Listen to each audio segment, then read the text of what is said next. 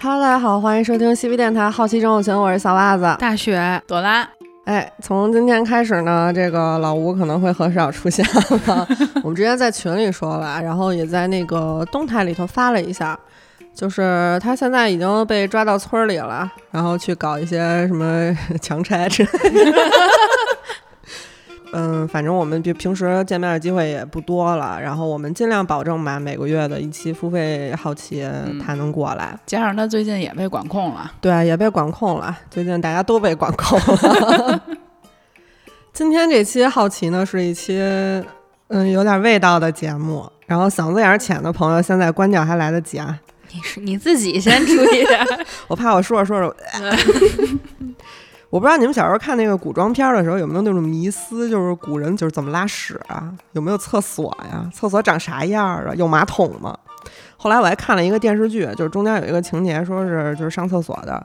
我看那个电视剧里头拍那厕所，就跟咱现在那个公共厕所那女卫差不多，就是几个小隔间儿在一排，嗯，然后有那个木头门、木头马桶什么的，我就琢磨怎么冲水啊。反正他们管上厕所叫出宫啊，对对对对对，琢磨一些跟自己没关系的事儿，这话题该你来聊吗？咱这不是缺什么补什么吗？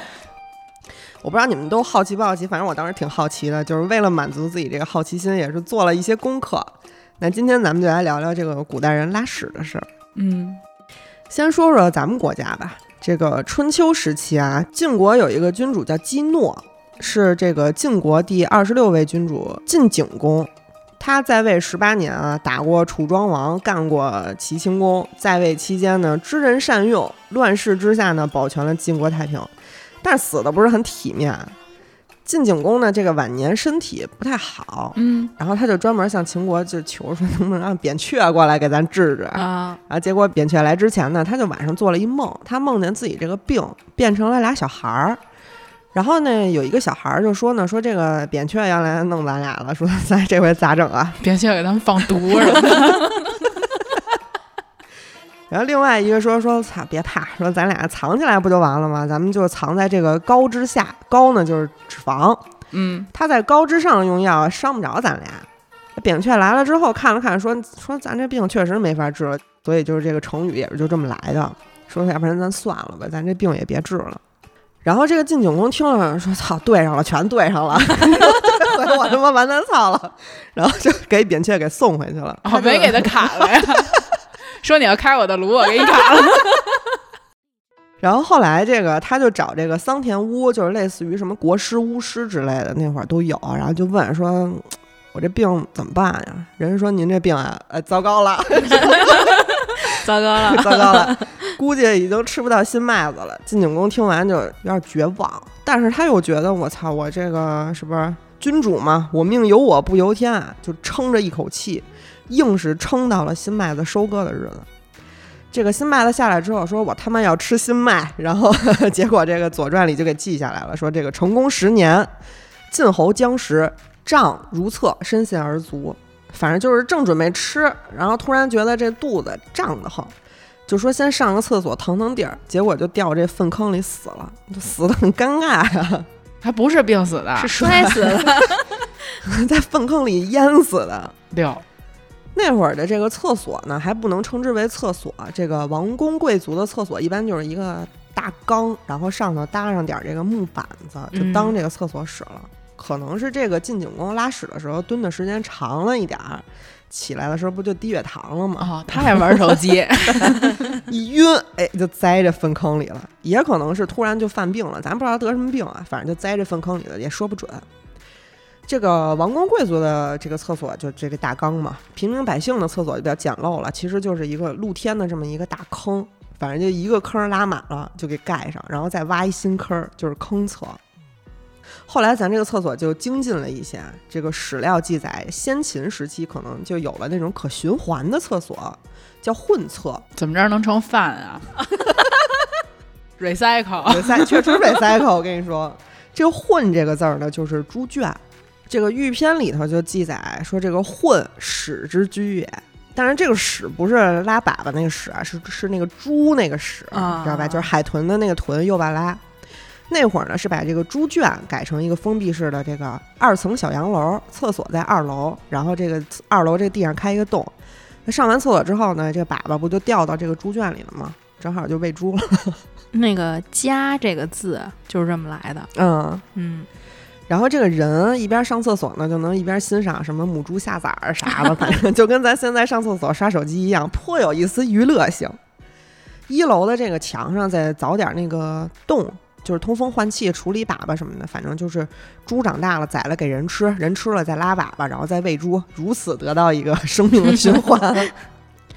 这种混厕是用在这个军队里头比较多，因为军队都是大量军人聚集的地方嘛，动不动就几十万人、十几万人驻扎在这个军队里头，上厕所肯定就是一个大问题嘛。墨子《背城门》里头就写过啊，如何解决这个士兵拉屎的问题。五十步一厕，与下同混，每五十步盖一个厕所，下头是猪圈，然后这个粑粑就是 recycle 了，环保又卫生。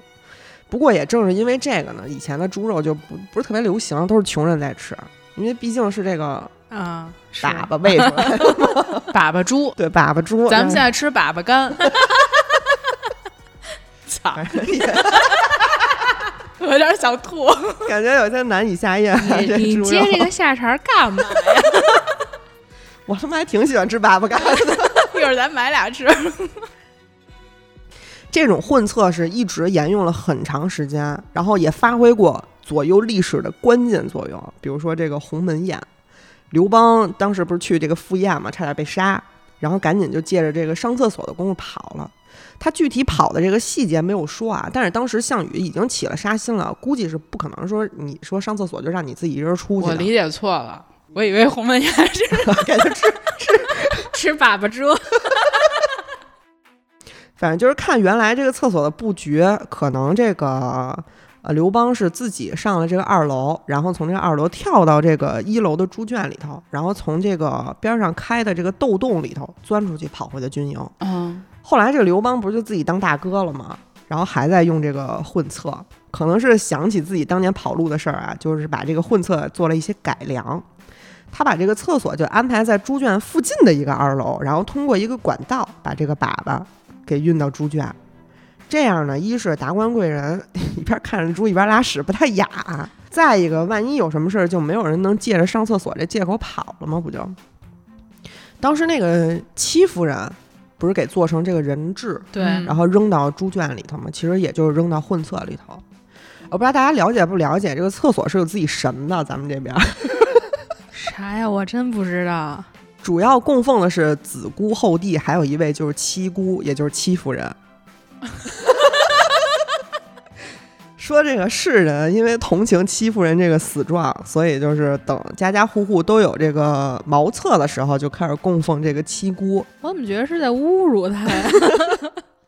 然后这个子姑也是死在厕所里头一个女的，就是她是嫁给了一个大户人家，就是年轻漂亮，然后还操持家务，人特好，大家都特喜欢她，就因为她太好了，所以这个正房夫人就看她不顺眼，然后正房夫人就在正月十五的时候就把子姑给弄死了，在自己家厕所。所以就是以前四川有一个民俗，就是元宵节的时候迎厕神，然后家里有女儿的，就是妈妈就会带着闺女一起，就是祭拜这个子姑，以求嫁一个好人家。啊，然后这会儿还有一新发明，就是夜壶。就说这个刘邦这个人呢，比较随性洒脱一些啊。有一次他晚上想上厕所，但是这会儿咱已经是大哥了，咱不能随地大小便了，所以就顺手摘下了身边儒生的这个帽子盛尿屎。不露铁帽子，咱甭管了，反正就别尿地上就行。这个《西京杂记》卷四第一百零四条，玉虎子就写了：这个汉朝以玉为虎子，以为便器，史事中执之，行性以从。而且为什么是虎这个形象，其实也有点说法。据说是这个飞将军李广曾经射杀了一只老虎，后来灵机一动呢，就把就让人把这个铸成虎形的这个器皿给汉武帝小便用。因为骑虎难下是吗？哪儿挨哪儿啊。第一个呢，就是为了拍一马屁，然后第二个呢，就是体现我自己就是没有把老虎放在眼里。而且这个《汉书》里头还有记载说，这个武帝于宫中如厕，赵卫青与之攀谈匈奴之事，很有可能当时就是用的李广给这虎子，所以这个夜壶是虎子这名儿就一直沿用了下去。嗯，但是到了唐朝，因为李渊他爷爷叫李虎，这个这虎子可咱就不能使了，到这会儿就改了，改叫马子，而且整体就给改大了，就是除了能装尿，还能装粑粑，就变成了一个桶形，然后这个词儿就沿用下来成了马桶。这种上厕所的马桶，其实当时就也开始在民间普及了。然后这个时候就出现了那些专门负责处理排泄物的人，然后回收上来这些排泄物呢，就可以卖给农民，然后种地施肥对对对，当时在唐朝的时候被称为私厕。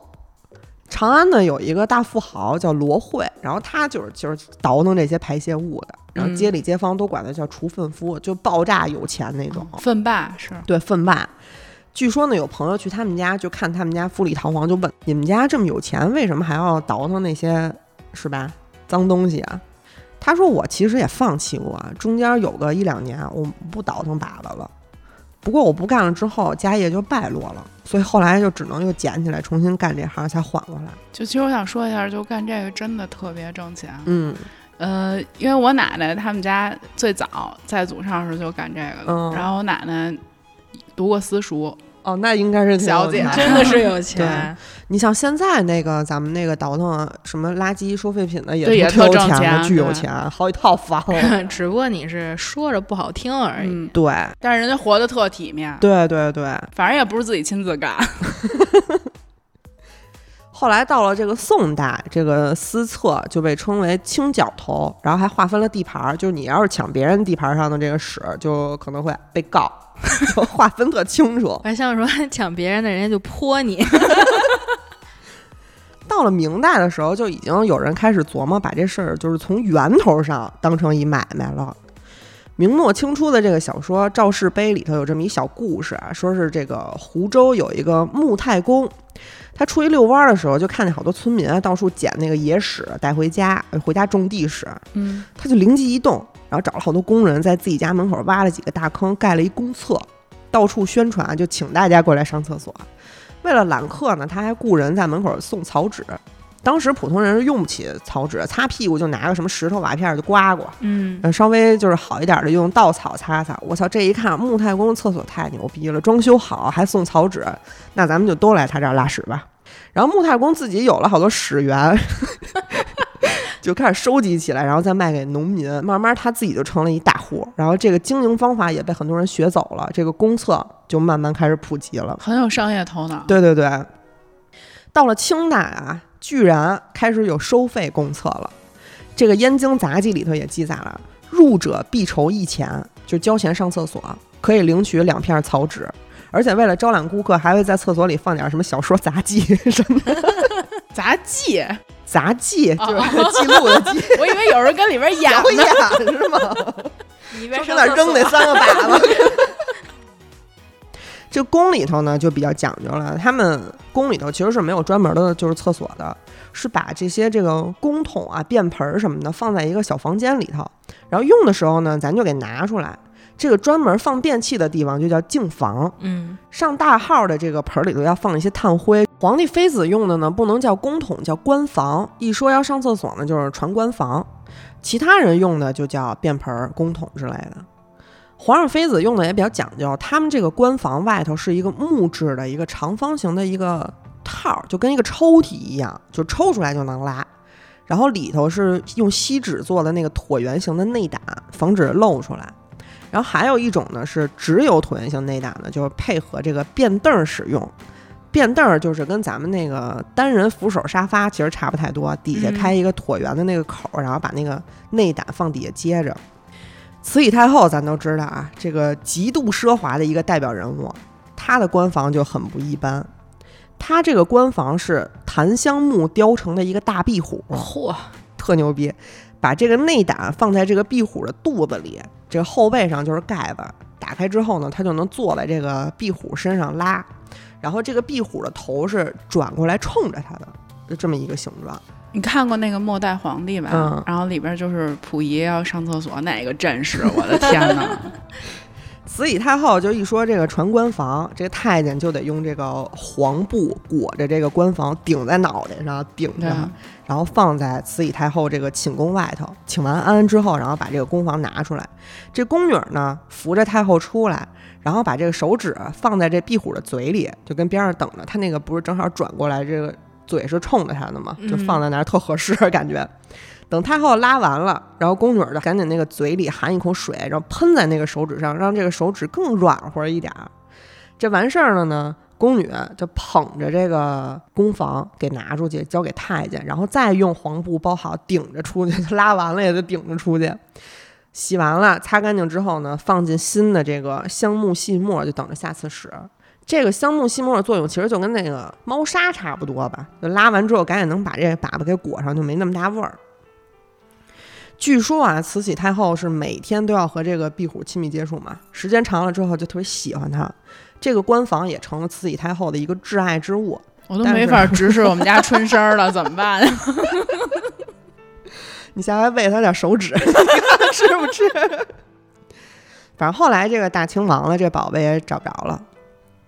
不过说实话，就是咱们的这个厕所和公共卫生系统，以前比其他地方确实差那么点儿。可能咱们一直以来的传统就是努力挣钱不图享乐这块儿的。嗯，公元前三世纪，美索不达米亚的这个萨尔贡一世就在自己的宫殿里造了六个厕所，而且是坐便。那会儿的这个坐便就已经是马蹄形状了，就非常贴合人的屁屁。印度文明呢就更牛逼，那会儿的这个哈拉帕人在现在的这个巴基斯坦这块儿安顿下来之后，他们就开始修建那个排污排水系统了。嗯，就很多人家的厕所和地下的这个排水管都连着的，然后排水沟呢也能盖起来掩盖这个臭味儿。我不信，我看那个贫民窟百万富翁，他能直接掉到那个屎汤里就是后来这个这个印度文明，这个哈拉帕人不就是啊。绝迹了吗？是 没传下来。反正当时这个哈拉帕人是非常爱干净的，他们每家每户都有那个洗澡的地方，然后这个厕所还都是就是干湿分离的那种。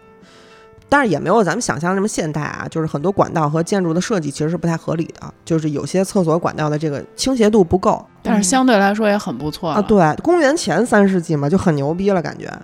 反正这个印度文明在卫生这块儿，公元前三世纪可能封顶，好过，好过好过。断代了，断断代了。埃及人呢就比较一般一些，他们主要是在这个思想和精神上做出点贡献，嗯，因为法老对于他们来说其实就是神的存在嘛。埃。及人善用石灰嘛，这个法老为了维护自己神一样的地位呢，会在天亮之前偷偷从宫里跑出去上沙漠里拉屎，好儿哥，而且他们肯定也是意识到了这个厕所和处理粑粑这个事儿特别重要。他们对屎壳郎是充满敬畏之情的，咱们能看到很多就是那个艺术品上什么都能看见有屎壳郎嘛。对对，对对对。罗马人呢，就是就真牛逼，他们当时就有那个公厕了。罗马人本身就特别喜欢 social 嘛，这个公厕其实也是他们一个 social 场所。这个公厕呢是一个特别长的那个凳儿，长板凳儿、长石凳儿，弄了好几个坑，然后每天早上大家就能一边拉屎一边和其他人聊八卦。每天一进来，你是来拉屎的吗，就那种。然后这个粑粑掉到这个排水管道，然后就能被这个污水冲走。一个公厕呢可以进二十个人。之前是挖出来过一个那个罗马城外的奥斯蒂亚古代公厕遗址，啊，嗯，就瞅着确实特别嚣张。每一个那个座圈都是大理石做着，然后上头还刻着什么小海豚图案，然后这个座圈之间都是分开的，地板上当时就已经铺上那个马赛克的砖了。我再也不喜欢这些小动物了，然后这个墙上还有那个众神像，呃，每个坑位前头放了一个小桶，这个桶里头呢放着一个小棍子，上面包着一个海绵，搅屎棍，不是呃，可以这么说吧，反正拉的，拉完之后就拿那海绵擦擦，擦完之后再放回到原来这个位置。古罗马咱们都知道有很多那个格斗场嘛，然后他们弄了好多奴隶扔到那格斗场里，不就干架吗？就曾经有一个奴隶为了自杀，上厕所的时候就顺便就把这海绵给吃了。啊，嗯，就带着吃啊 是，就他那个海绵卡在那个棒棒糖，嗓 操，今天好多东西都毁了，感觉。它那海绵不就卡在那喉咙里，然后你有吐沫什么，它就会越泡越就这胀大嘛，然后就窒息了，反正就那么死了。就他们就觉得就这么死都比让狮子老虎给撕碎了强。到了公元三幺五年为止，罗马城的公厕已经超过了一百四十个。这个公厕主要就是上大号用的，嗯，上小号的话，他们是有一些其他的设施啊，就是他们会在路边放好多那个小瓶子，叫加斯塔。这个加斯塔呢，就是小便用的，就在路边上拿起一个瓶子就可以 就可以小便了。当街啊当街呀、就有那个口大的，反正哦，啊，罗马也讲理，也讲理。普通人家他们是没有钱，就是造那种能接下水道的厕所，所以他们要是想上厕所，还是得跟家里用那个桶。拉完这个处理方法很简单啊，就是一开窗户啪一泼。法国不就这样？对对对对对，这个行为就是持续了几百年吧，确实有很多人无缘无故就让人泼了一脑袋屎什么的。哎呦，就是你真赶上了，也没有办法出去上班了，你得回家洗澡啊。但是就可以向法院提出诉讼，收取一些医疗费用和误工费。但是特别麻烦的就是这玩意儿弄一脑袋之后，你没办法看到底是从哪个窗口泼出来的，不会是一抬头一张嘴又一泡吧？所以他们就有一解决方法，就是一罚就罚这一片儿的居民，就让他们把这费用给 A 了。高空抛物，然后罗马呢还特别爱开 party，咱们都知道啊，就他们一开 party 呢就有俩特点，一个呢是吃的巨多，一个呢是时间特长。晚餐的话最短最短俩小时，长的话吃十六个小时，就都已经吃到第二天晚餐了。在这期间呢，这些贵族可能会用催吐来给自己的胃腾地儿，呃，也有可能就是直接就拉出去。但是他们是不需要出门去整这些的，就示意一下，一个眼神儿，这个奴隶就会把这个便壶递过来，当场解决，边吃边拉，属于这样的。朵拉现在戴一痛苦面具，也说不出话来。而且咱刚才不是提了，咱有咱自己这厕神吗？古罗马也有。古罗马人觉得每一个领域都要有一位神来掌管，这个神必须要照顾到人的方方面面。这个女神洛阿西娜就是下水道之神。早期的罗马统治者 提图斯塔西图斯就在自己的这个厕所里给克罗阿西娜建了一个雕像，可能是为了保佑自己的这个下水道不堵。然后还有一个叫斯特库迪乌斯的神是粪神，好多农民就会祭拜他，保佑自己这个施肥顺利。就是他们给人家安排这神名儿的时候问过人家，然后呢，就是这还不算完啊，还有一个神叫克雷皮特斯，他叫通便神，或者说就是胀胃胀气之神。哎，这个这小袜子得供着。嗯我供着他，我供着他，我回去我就给他立一牌位。反正就是人拉肚子或者便秘的时候，就会默默喊他的名字，一边拉屎一边喊这个克雷皮特斯。用握拳吗？对，握拳使劲儿得配合着使劲儿喊出这个名字。而且这个罗马人觉得众神其实也有人的欲望嘛，也会大小便，所以当时这个雨水就被视为神灵的粪便。说了，下雨是老天爷撒尿，刮风是老天爷放屁，下雪是老天爷拉屎。对对对。除了咱们这边儿，就是其他文明古国消亡之后，到了中世纪，等于就是越活越回去了嘛。就是我觉得就是可能就是他们就是没有传承嘛，嗯，咱们是属于一一直传承下来的。而且咱们原来老在节目里头说这个中世纪的欧洲有多脏乱差，今天咱们就好好说说到底有多脏乱差。它是真的脏乱差。中世纪他们那个裙子那么大，是因为呃方便当街如厕，是吧？啊，中世纪早期不就是那个骑士精神的那个黄金年代嘛，嗯对吧？贵族都在抢这个各个地区的控制权，所以街上也会经常发生械斗，所以就是死人、垃圾、动物尸体、粪便出现在街上，就是一个理所当然的事儿。那得多少病啊？对啊，所以后来他们不就开始有那个黑死病？血治疗。黑死病那会儿，欧洲不是死了三分之一的人吗？大概、嗯就是当时很多人都会在自己的这个兜里装一点花瓣儿，然后往这个路过的这个尸体身上撒一点花瓣儿，看看能不能掩盖住这个尸臭。行，也是从这个时期开始，欧洲人爱上了香水、香薰以及各种花卉饰品。嗯，比如说咱们之前讲这个亨利八世，他的这个厕所的四面墙都挂着那个小花花做的花毯，然后上厕所的时候，他还会带一个那个用橘子皮做成的这个花瓣香包，这么这么一类的饰品，就是陪着他上厕所。巴黎呢也比较狠，他们处理的粪便的方法就是直接给倒到那个就是城墙外头，倒多了之后，这个粪堆就越来越高。出于安全的考虑呢，就是怕有敌人爬这个粪堆冲到城里呢，他们就选择把这个城墙筑得更高。哦，那这个还没有咱们聪明，咱们是做那个金汤，嗯，然后泼到敌人身上，让他们感染而死。再加上咱们之前讲了那个胡逼医学史嘛，拉屎治百病，反正就是这个街上能有多少屎，咱们就是可以想象一下了吧？已经。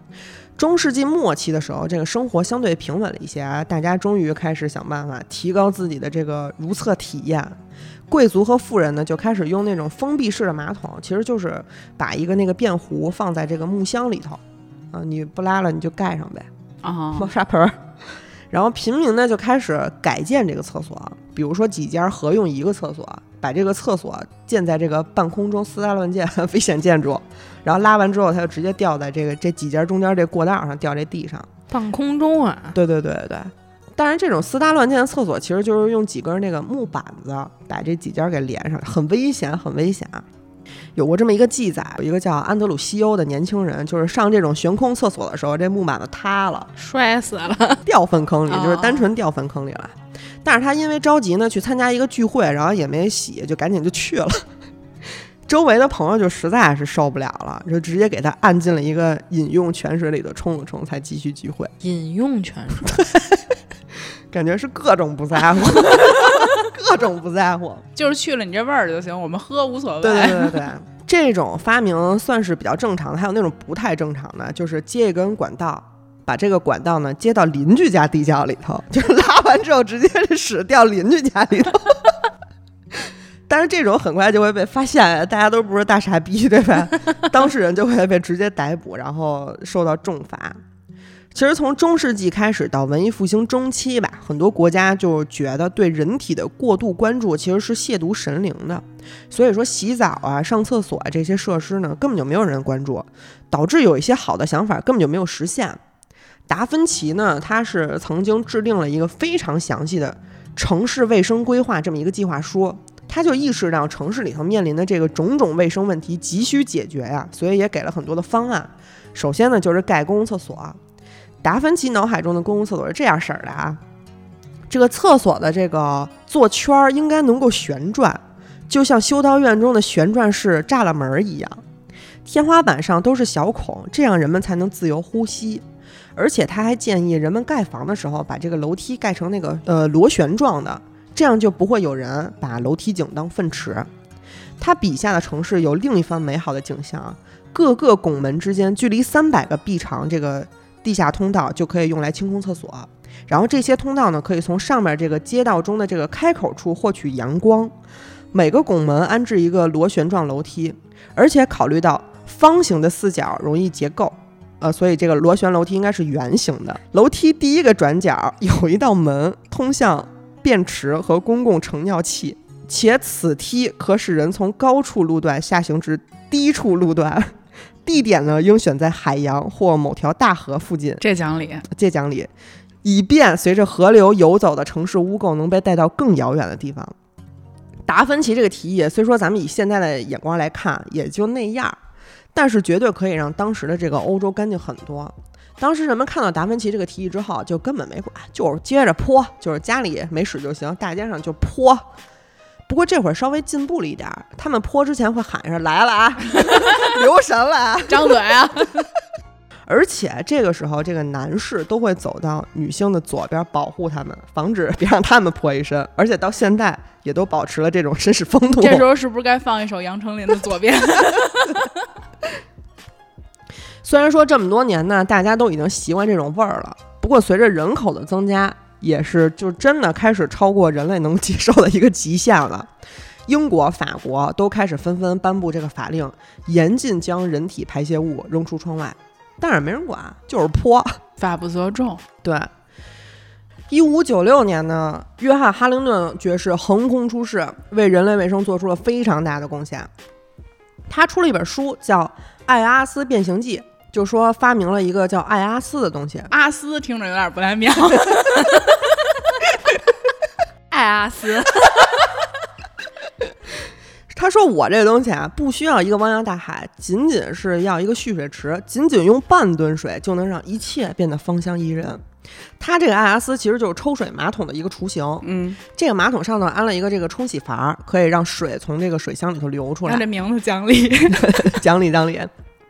它这个发明在社会上引起了不小的轰动啊！但是咱们刚才也说了，对人体过度关注，就是在他们当时是觉得这个亵渎神灵嘛，所以他这个书都没有获得印刷许可证。但是他很机智的修改了后头的版本，加入了一个宗教相关的小故事。这故事大概就是说，有一个神父正跟那使劲儿呢，然后嘴里习惯性的咕哝着这个祷告文，然后恶魔来了，说你在这种地方和上帝对话非常无礼。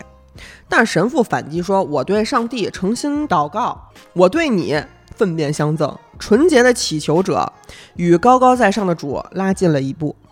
污秽则坠下，因为它更适合恶魔。反正他这个小故事说的就是上帝无处不在嘛，连厕所里也不例外。这个说法慢慢呢就被这个贵族接受了。他借这个劲儿呢，也说服了女王伊丽莎白一世，在她的宫殿里装了第一个马桶。然后还把这个《艾阿斯变形记》放在厕所里头，这个也就成为了女王的第一本厕所读物。嗯，但是很可惜啊，因为当时自来水系统的这个发展没跟上，这种马桶并没有在欧洲普及。随着工业革命的开始和技术进步呢，这个抽水马桶终于迎来了在厕所界的一席之地。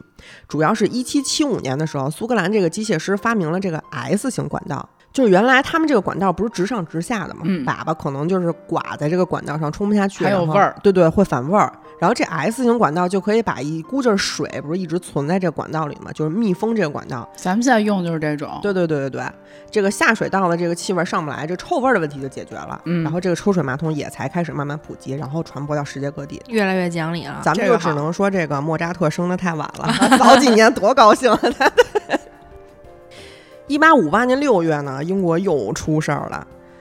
英国呢是迎来了历史上最热的夏天，伦敦二百多万居民产生的这个废水全都排进了泰晤士河。这个太阳一烤，哎呀，臭气熏天，发酵了。对，人都要崩溃了。大风一刮啊，就吐了。说实话，那英国觉得的热可能就是二十一度左右。哦，但是那会儿是真的挺热的，好像就是日常白天中午的时候，可能都能到四十多度了，哦就是爆热那种死。了那就 对，当时这个恒河水吧，我觉得可能跟这个泰晤士河比，也就是一五五开的。其实早在一八五五年，这个科学家迈克尔·法拉第就已经注意到泰晤士河这个问题了。他做了一个实验，去检测这个泰晤士河水的清澈程度。在一个阳光明媚的早上，他兜里揣了一沓子这个白纸，就去了河边儿，然后没走几步呢，就把这个纸屑扔到河里，发现这些纸纸片儿呢，基本上就一入水就看不见了，就毫无清澈程度可言。其实现在也这样。这还用观察吗？然后他还观察到这个河里到处都是粑粑，嗯，整个河基本上就是一个露天下水道，臭的一批。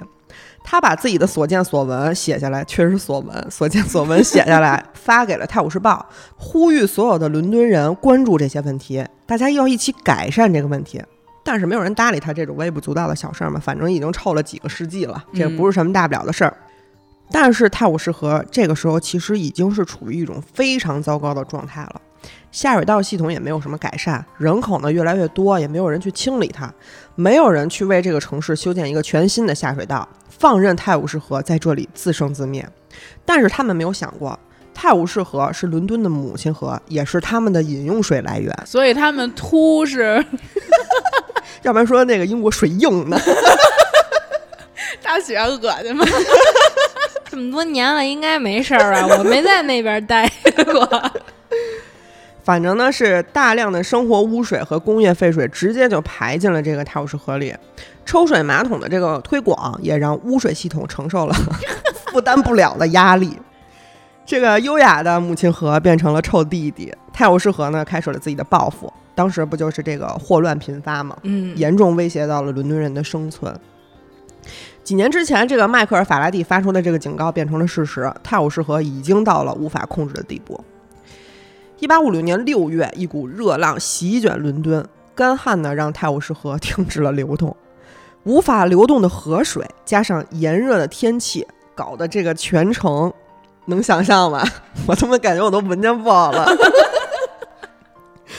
当时的这个总理本杰明就说这条河呀是一个恶臭的池塘，这河现在已经是非牛顿流体了。然后散发着难以形容和无法忍受的恐怖气味儿。直到有些地方的水彻底干了，人们才看到这里有多少恶心的东西。这条河被各种垃圾堵住了，几个世纪累积下来的工业废料、尸体、粪便、腐烂的食物，全都出现在人的面前。这尸体挺倒霉的吧？对，大旱呢，把伦敦的遮羞布一把就给扯掉了。各大媒体当时争相报道啊，伦敦新闻画报头版头条写了这么一句话：“我们可以在地球最遥远的地方殖民，我们可以征服印度，我们可以支付巨额债务的利息，我们可以把我们的名字、我们的财富传播到世界的每一个角落，但是我们无法清理泰晤士河。”有的人呢还抱有天真的幻想啊，就拿着这个有香味儿的手帕，说别着小花儿跟城里溜达，但是没有什么用，走两步就吐了。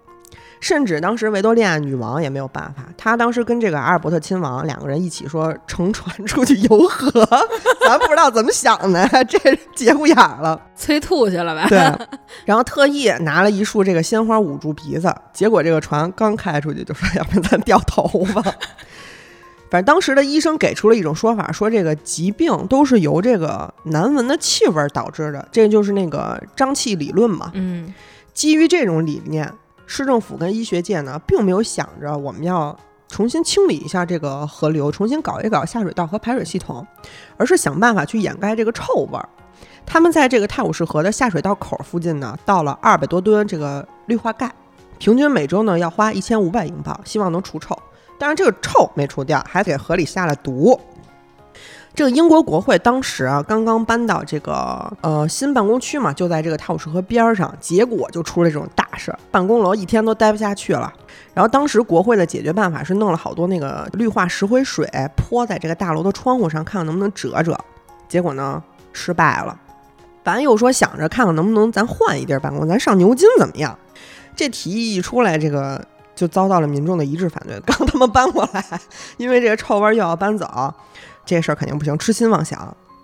咱得说啊，这个穷人受苦是一回事儿，贵族王室受苦就是另外一回事儿了。现在呢，这些议员已经没有办法了，就咱必须得想办法采取一些措施了。一八五八年七月十五号，他们就开始认真考虑这个问题。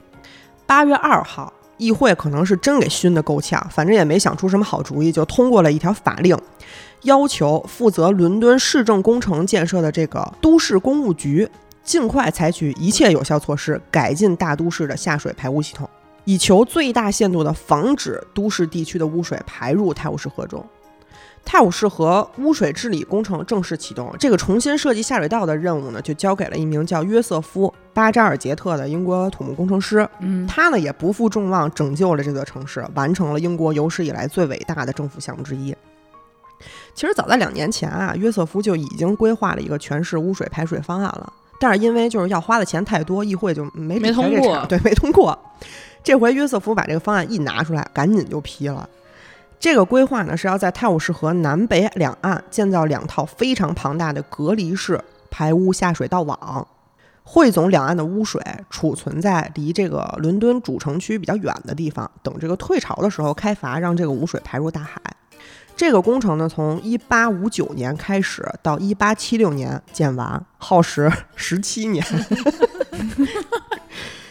花了六百五十万英镑。修建了一百三十四公里的这个地下水道和八百公里的排水渠。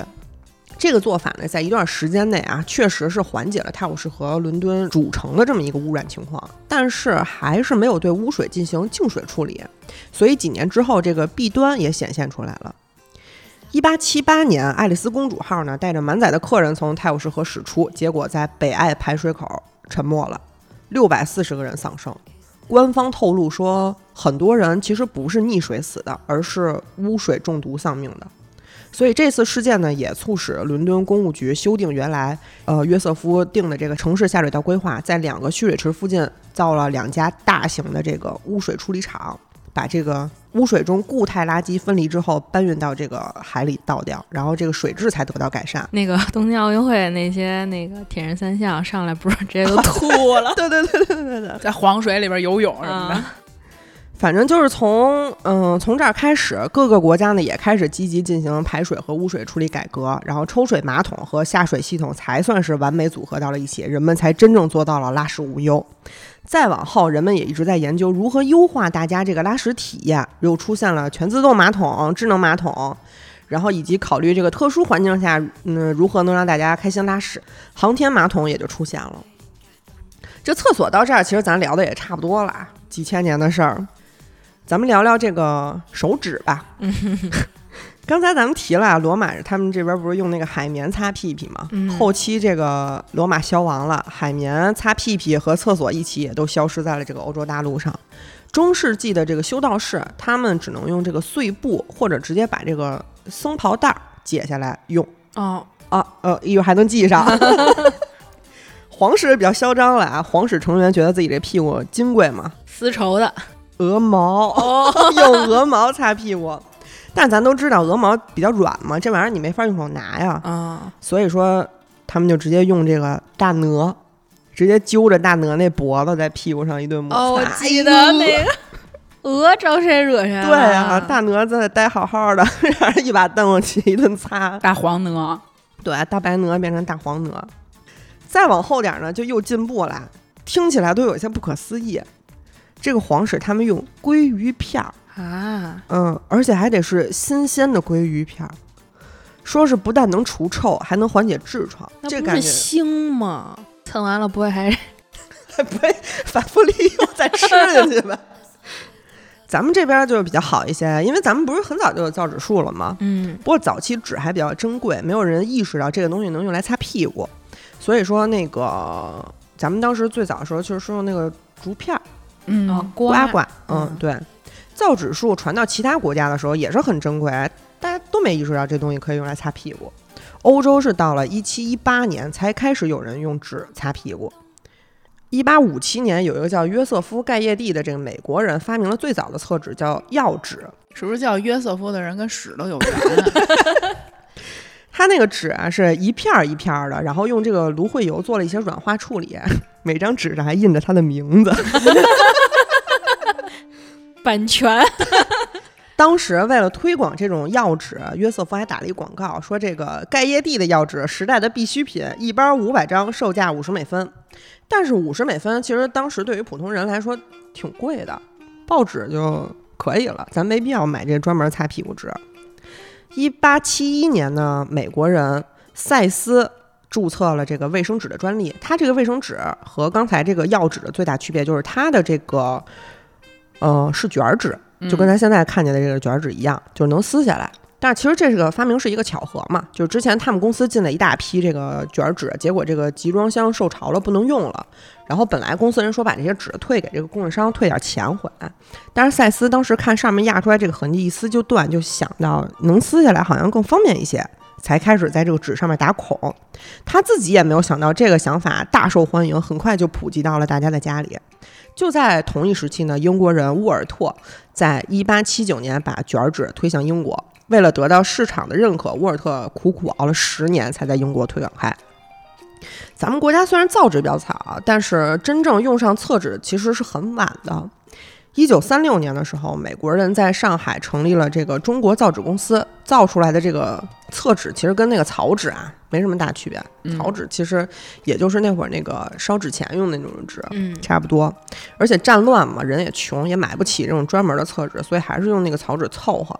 到了建国之后，改革开放了，维达集团看到国内的市场对于这个卷纸的需求，才开始大量进口厕纸，抢占了国内市场。现在咱们也都是在用这个。桌子上摆的就是维达，国内的纸品厂也开始制造这个原生木浆的生活用纸，然后嗯卷纸才慢慢走进了千家万户。我记得咱们小时候用的都是粉色的那种，对对对对就是那个特别硬，呃，对皱皱的。对，你是不是都没经历过呀？咱们是不是还差点年代啊？大学条不就是现在这种纸吗？不是我们小时候用的那个都是粉色的。对对对对。厕所的发展呢，其实是一个非常容易被人忽略的一个文明的发展嘛。有这么一句话：看一个城市的文明程度，最好去看它的公厕。嗯，厕所总是接受着人们生命中不能承受之物，它也是人类进步的最好见证。从满足温饱到提高生活质量，厕所的进步呢，也体现着一个社会的进步。如今呢，咱们国家又提出了那个什么智慧碳中和、无下水道那个卫生公厕，反正说是也会成为厕所革命的一个新标杆吧。也不知道未来咱们的如厕体验能升级到什么程度，反正跟我可能也没太大关系。我们就以后拭目以待吧。顺便还要跟大家说一下啊，就是因为老吴时间忙嘛，所以我们这个胡说杂谈也暂停了。嗯，COC 呢，因为耗时时间比较长，所以跑团我们只能隔一个月跑一次。单月更，对对对，单月更。那这个月呢，我们周一就没有节目可以更了。呃，大家也不要太失望啊、失望我们也没有办法。嗯，摆烂。对，摆烂。好吧，那今天的节目就到这儿吧。我们会在每周三五更新，周三更新《好奇症候群》，周五更新《西皮互动》或者《暴雨怪谈》。私信主播或搜索 S E P P Y R A D R O 二零二一，可以加入粉丝群和主播交流。我们下期节目再见，拜拜